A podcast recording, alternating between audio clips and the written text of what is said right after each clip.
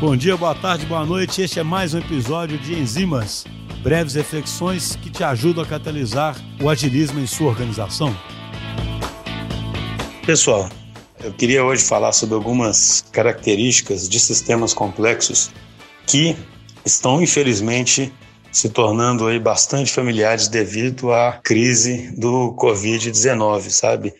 Então, eu diria que o principal ponto é que a gente não está acostumado, né, de fato, nosso cérebro não está preparado para entender a não linearidade né, dos fenômenos. Né? Então, peguemos aí o que está acontecendo. Né? Tem pelo menos, para não me estender demais, tem pelo menos duas coisas que a gente pode destacar aí na crise do Covid, que claramente são não lineares. Né? É a questão do crescimento exponencial e uma outra questão que em sistemas complexos é modelado como uma mudança de fase. O crescimento exponencial já vem sendo aí muito falado, todo mundo está ficando especialista né, em crescimento exponencial, mas a verdade é que, a despeito de todo mundo estar vendo curvas, o nosso cérebro definitivamente não é preparado para entender um crescimento exponencial, exceto quando ele se torna realmente avassalador.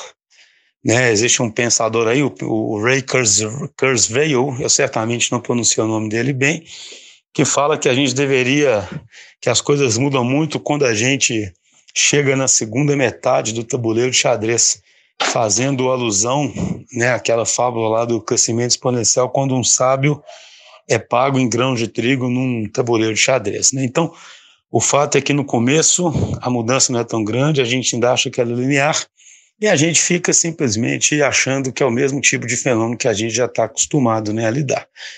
Então, isso explica muito o que acontece exatamente nesse momento agora, quando a gente fica achando até que as medidas podem estar sendo exageradas, né? porque a gente não sente esse crescimento avassalador, apesar de olhar para uma curva que diz que isso irá acontecer.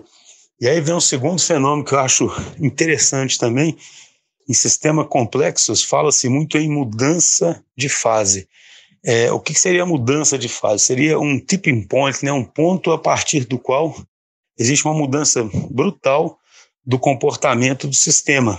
Né? Então, é, por que, que se fala em mudança de fase? Né, gente? Imagine, a água está fervendo, ela vai gradativamente esquentando, esquentando, ela está do mesmo jeito até que ela não está mais até que ela vira o quê? Ela vira um gás, né, uma água em ebulição com um comportamento totalmente diferente.